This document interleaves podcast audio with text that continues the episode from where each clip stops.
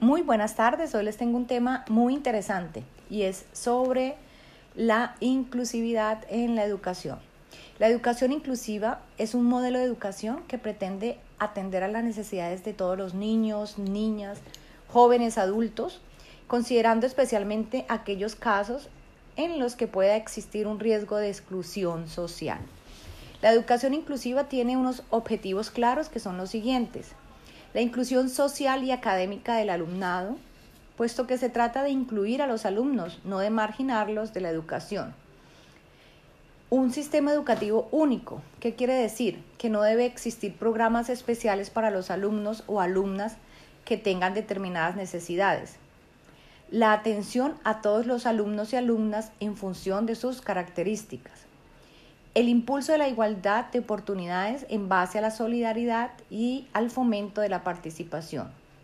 Una coordinación de todas las personas que participan, como padres, profesores y medios de comunicación. La promoción de la inclusión en todos los ámbitos sociales y laborales. ¿Cómo trabajar de forma inclusiva en el aula?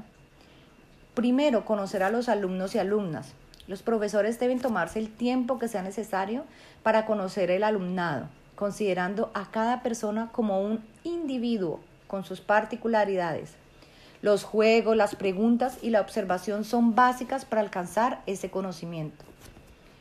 Un uso de métodos más activos, ¿qué quiere decir? Consiste en el uso de actividades que fomenten un pensamiento crítico, de forma que los alumnos y alumnas se planteen problemas y soluciones es decir, que se hagan preguntas sobre el mundo que los rodea. En definitiva, se trata de poner el foco en que todos los estudiantes intervengan. Unas evaluaciones diferentes. Sí, claro, si el aprendizaje es diferente, la forma de evaluar también debe serlo, de manera que se consideren las particularidades de cada niño y niña. Propuestas de los niños y niñas. La educación inclusiva debe apostar por dar la iniciativa a las actividades que se realicen en el aula y que sea por parte de los niños y niñas, de forma que sean ellos los que dirijan su propio aprendizaje. Metas, medidas y que supongan un reto.